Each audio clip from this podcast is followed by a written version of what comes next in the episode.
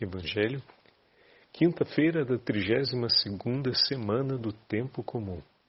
O Senhor esteja convosco, ele está no meio de nós. Proclamação do Evangelho de Jesus Cristo, segundo São Lucas.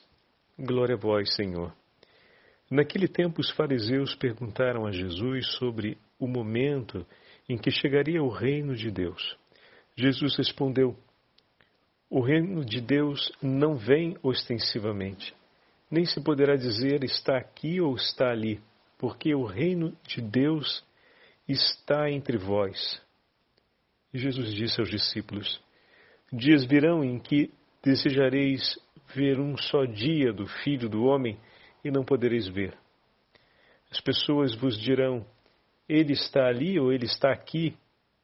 Não deveis ir nem correr atrás, pois como o relâmpago brilha de um lado até o outro do céu, assim também será o filho do homem no seu dia. Antes, porém, ele deverá sofrer muito e ser rejeitado por esta geração. Palavra da salvação. Glória a vós, Senhor. Quinta-feira da 32ª semana do tempo comum, hoje memória facultativa de Santa Gertrudes, monja, e de Santa Margarida da Escócia, Rainha. Em nome do Pai, do Filho e do Espírito Santo. Amém. Queridos irmãos e irmãs, a Santa Liturgia nos dá a graça de seguirmos com o 17 capítulo do Evangelho de São Lucas. E juntamente com o Evangelho de hoje, temos a oportunidade de celebrar a memória dessas duas grandes mulheres na história da Igreja: Santa Margarida, rainha da Escócia, e Santa Gertrudes de Alta, monja, chamada também Gertrudes a Grande.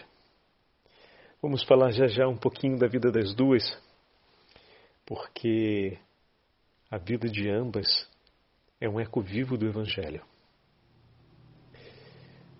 Jesus é interrogado na narrativa de Lucas hoje. Ele vem interrogado pelos fariseus sobre quando chegaria o reino de Deus. Jesus responde de uma maneira categórica, dizendo: a vinda do reino de Deus não é observável. Não se pode dizer ei-lo aqui, ei-lo ali. O que significa que vem em um escondimento não vem de uma maneira cheia de presunção, não vem de uma maneira ostensiva, não vem de uma maneira violenta, vem de uma maneira sutil. Que os olhos do tempo não observam. Quem adverte primeiro a vinda do reino de Deus é a alma. Pois ele, o reino de Deus, está no meio de vós. Oh, meu irmão e minha irmã, que grande palavra do Senhor, desconcertante para os fariseus, mas de grande consolação para nós. Lucas está escrevendo para a comunidade dos cristãos. Quantas vezes a gente acha que o mundo está de perna para o ar e não tem mais jeito? Quantas vezes você já se, já se angustiou pelos problemas que a vida fez cair de uma vez só na sua cabeça? Ou pela situação do mundo que parece que entra em convulsões contínuas? Pela maldade que você vê se alargar ao seu redor? Pela brutalidade, a inveterada impiedade de muitos homens e mulheres que foram investidos de autoridade para cuidar do bem comum? E tantos outros que foram consagrados a Deus e receberam bênçãos do céu para cuidar da vida do seu povo, como também na época de Jesus, muitos fariseus se afastavam da fé e não mais viviam para transmitir a bênção que o Senhor lhes concedeu. E a palavra de Jesus hoje não deixa que a gente perca o rumo não deixa que a gente caia no desespero, não deixa que a melancolia Tome conta. Não permite que o desânimo se aposse de nós. O reino de Deus está no meio de nós. Ainda que todas essas coisas estejam acontecendo, o reino de Deus, que não é observável com os olhos, permanece, está no meio de nós. Nós vivemos no tempo em que a graça de Deus e a sua infinita misericórdia rege os corações que temem a Deus. O tempo do reino de Deus está no meio de nós, nós que caminhamos peregrinos rumo a Jerusalém celeste e muitas vezes nos sentimos mesmo peregrinos nessa terra. Talvez você já tenha falado isso algumas vezes, né? Gente, parece que eu não sou mais desse mundo. As coisas estão tão loucas que às vezes eu olho e vejo, eu não sou desse mundo, não é possível. Muito bem. Bem-vindo à nossa realidade de peregrinos. Tem muitas coisas que realmente falam daquela folia, daquela loucura que o Evangelho de Mateus nos trouxe nesse domingo com as virgens insensatas. E em muitos outros momentos, nós também vivemos a experiência daqueles que precipitam na impaciência e somos assolados pelos sinais da impaciência, do desânimo diante de tudo aquilo que está acontecendo, diante daquilo que se passa, diante da nossa, muitas vezes, impossibilidade de mediar mudanças maiores e melhores na vida dos outros e em favor dos outros, porque depende da participação e da conversão dos corações que supera a nossa possibilidade de intervenção, mas não a de Deus. Recordar isso é afirmar que o reino de Deus está no meio de nós. Bendizer ao Senhor pelo seu coração ainda encontrar esperança e vida em Deus no meio disso tudo, é sinal de que o reino de Deus está no meio de nós. Colocar os joelhos por terra para interceder pela conversão daquelas almas mais resistentes e mais incrédulas, é um sinal de que o reino de Deus está no meio de nós. Ver essa conversão acontecendo no mundo é um sinal de que o reino de Deus está no meio de nós. Mas como eu vejo essa conversão acontecendo, Padre Fábio, as coisas não dão muita esperança para a gente. Olha, que o Evangelho de Cristo está sendo passado de geração em geração. Isso não aconteceria se não houvessem muitas conversões. Mas não se esqueça o que Jesus diz. O reino de Deus muitas vezes não é observável, mas está acontecendo. Está no meio de nós. Às vezes você não vai conseguir ver, mas os sinais deles estão ali. Você gostaria de ver as nações se abraçando, não ter mais super safra jogada fora para poder valorizar o preço de mercado. Você gostaria de ver os bancos não mais assolando a economia mundial e fazendo regimentação dos governos e instaurando guerras e conflitos militares pelo mundo afora. Você gostaria de ver o fim definitivo do narcotráfico e dos efeitos das drogas e da violência no meio da nossa sociedade. E é justo que desejemos isso mas o reino de Deus não é observável. Nós vamos saber que Ele está presente no meio de nós e acontecendo, mesmo sem termos esses sinais diante dos nossos olhos. Porque não são esses os sinais que vão indicar a presença do reino de Deus, a presença mais evidente, atenção, a presença mais evidente do reino de Deus. Esses sinais também apontariam. Mas existem outros sinais que falam com muito mais evidência que o reino de Deus está no meio de nós. A fé que é transmitida, o evangelho que ainda é anunciado, a perseverança de muitos corações, as conversões que acontecem, as bênçãos que recolhemos, os sinais da intercessão eficaz, o perdão que se aninha no nosso coração e que ganha espaço nos nossos atos. A misericórdia que se torna vigor de aliança entre os homens, nas tragédias e durezas do dia a dia. A Santa Eucaristia presente nos sacrários, oferecida sobre o altar pela salvação dos homens e pela santificação de nossas almas. A oração do Santo Terço, que esmaga o demônio e liberta famílias, homens e mulheres no mundo inteiro, que restaura histórias, que reergue comunidades, sacerdotes consagrados, inteiras igrejas. Esses são os sinais eloquentes de que o reino de Deus está no meio de nós e eles se multiplicam em abundância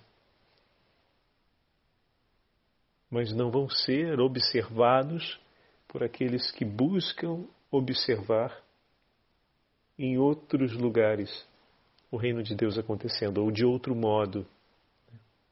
Por isso que é bom vermos que Jesus deixou claro, porque quando pintarem o cenário dizendo nós não estamos vendo isso, nem estamos vendo aquilo. Então a fé, a igreja e tudo que é de Deus está em ruínas. Alto lá, meu amigo. Alto lá, porque nosso Senhor deixou bem claro que não são sobre esses sinais que nós vamos perceber a presença do Reino de Deus no meio de nós.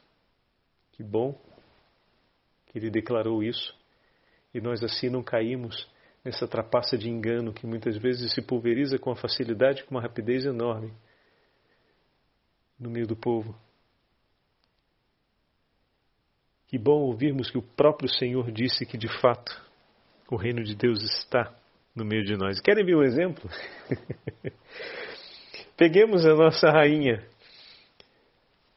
da Escócia, Santa Margarida recebeu uma formação preciosa. Seus pais foram expulsos da Inglaterra, da região da Escócia, e ela cresceu na Hungria. Bom, ela recebeu toda a formação religiosa, recebeu também uma formação de grande erudição. Olha que coisa maravilhosa. Uma mulher, ok? Estamos falando, ela falece no 16 de novembro de 1093. Para muitos, 11 século, período das trevas, os quais entrando no 12. Bom, ela recebeu formação literária, religiosa. E depois, com a morte do rei que havia expulsado sua família, havia expulso sua família da região da Bretanha, eles retornam e, bom, ela se torna princesa da Escócia e mais tarde vai ser rainha. E ela se casa com o rei chamado Malcolm III. Nesse casamento nascem é, seis filhos homens, duas mulheres, né, duas meninas que ela vai educar na fé cristã. Seu marido soube amar e estimar profundamente sua esposa, mulher educada, de grande erudição, e não apenas uma mulher cheia de sabedoria, porque tinha o equilíbrio das coisas marcado sobre o fiel da balança chamado fé. Uma mulher de fé que tinha discernimentos adequados sobre as situações mais difíceis, porque sabia se recolher com Deus e ensinou o seu esposo a fazer o mesmo. O rei Malcolm não sabia ler nem escrever, ele era analfabeto. Ao invés, sua esposa, a mulher da Idade Média, não era analfabeta. Diferente daquilo que ensinou o seu professor de história. Não é um caso isolado, diga-se de passagem. Ela instruiu no conhecimento religioso seu esposo, sua inteira família, e os livros de oração que o rei não podia ler porque não era alfabetizado, Margarida lia para ele e o orientava sempre na oração e ele ia aprendendo de cor.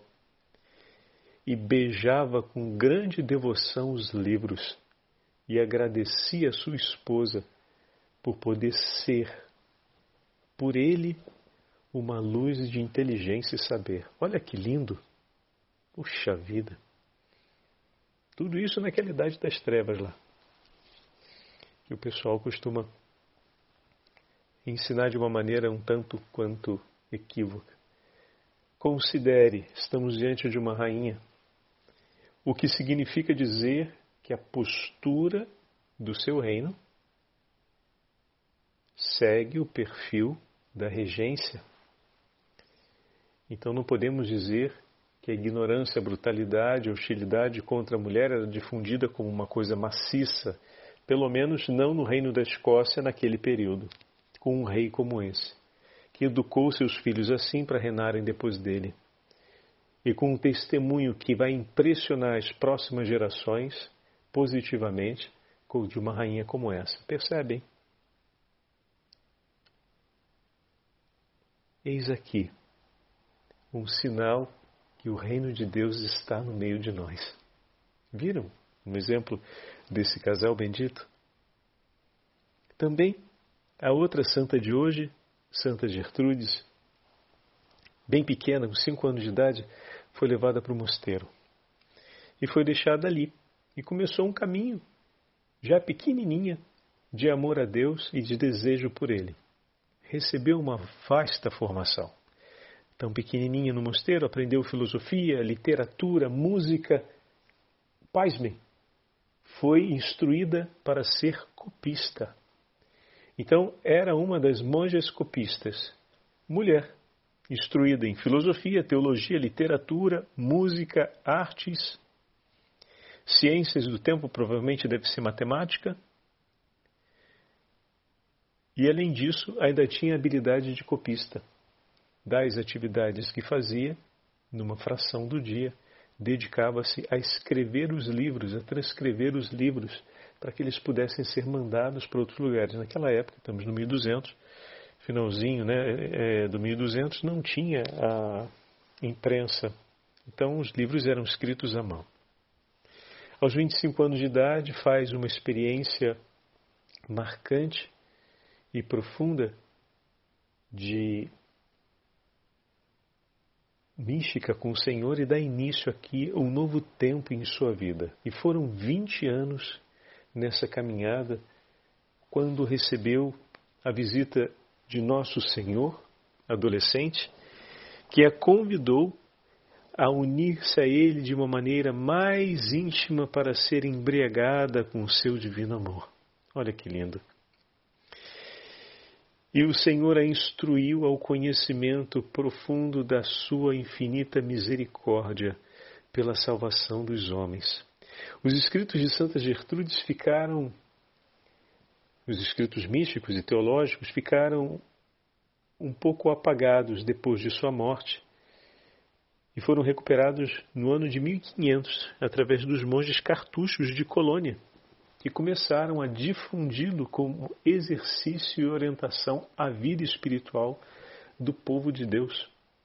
E ganhou uma difusão tão grande entre as vidas, entre as famílias religiosas e também entre o povo, que se tornou um dos escritos mais lidos e mais difundidos durante o período do 1500. E de fato, a gente vai ver quase todos os santos dos 600 e dos 700 fazendo grandes referências a Santa Gertrude e aos escritos místicos de Santa Gertrude. Espetacular, incrível. O Senhor a chama e ela envereda por essa estrada. Veja, uma obra com completai, Senhor, a obra começada por suas mãos. Viveu 45 anos, Santa Gertrudes. E os seus escritos e o que o Senhor operou em sua vida ecoou pelos séculos e ainda hoje ecoa no meio de nós. Sabe por quê? Porque o reino de Deus está no meio de nós.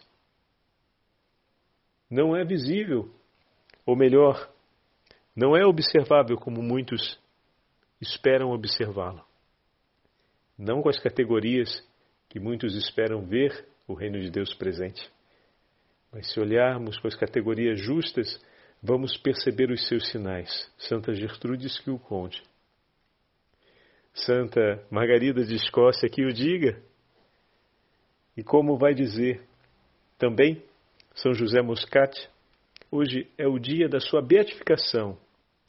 A festa litúrgica é o 12 de abril, mas eu queria aproveitar para trazer essa frase de São José Moscati, porque falávamos sobre os sinais que nos levam a perceber, ver com os olhos da fé, com os olhos da alma, e muito bem, saber observar, admirar e defender a verdade é educar os olhos da alma a perceber a presença do reino de Deus entre nós. São José Muscati dizia: Ama a verdade, mostra-te como és, sem fingimentos, sem receios, sem respeito humano. Se a verdade te custa perseguição, aceita. Se te custa o tormento, suporta-o. E se pela verdade tivesses que sacrificar-te a ti mesmo e a tua vida, se forte no sacrifício, mas não a abandone. O Senhor esteja convosco, Ele está no meio de nós. Pela intercessão de Santa Margarida da Escócia, pela intercessão de Santa Gertrudes de Elfta, pela intercessão de São José Moscati, da Beatíssima Virgem Maria, Rainha do céu e da terra, Rainha do universo, abençoe-vos o Deus Todo-Poderoso, Pai, Filho e Espírito Santo. Amém.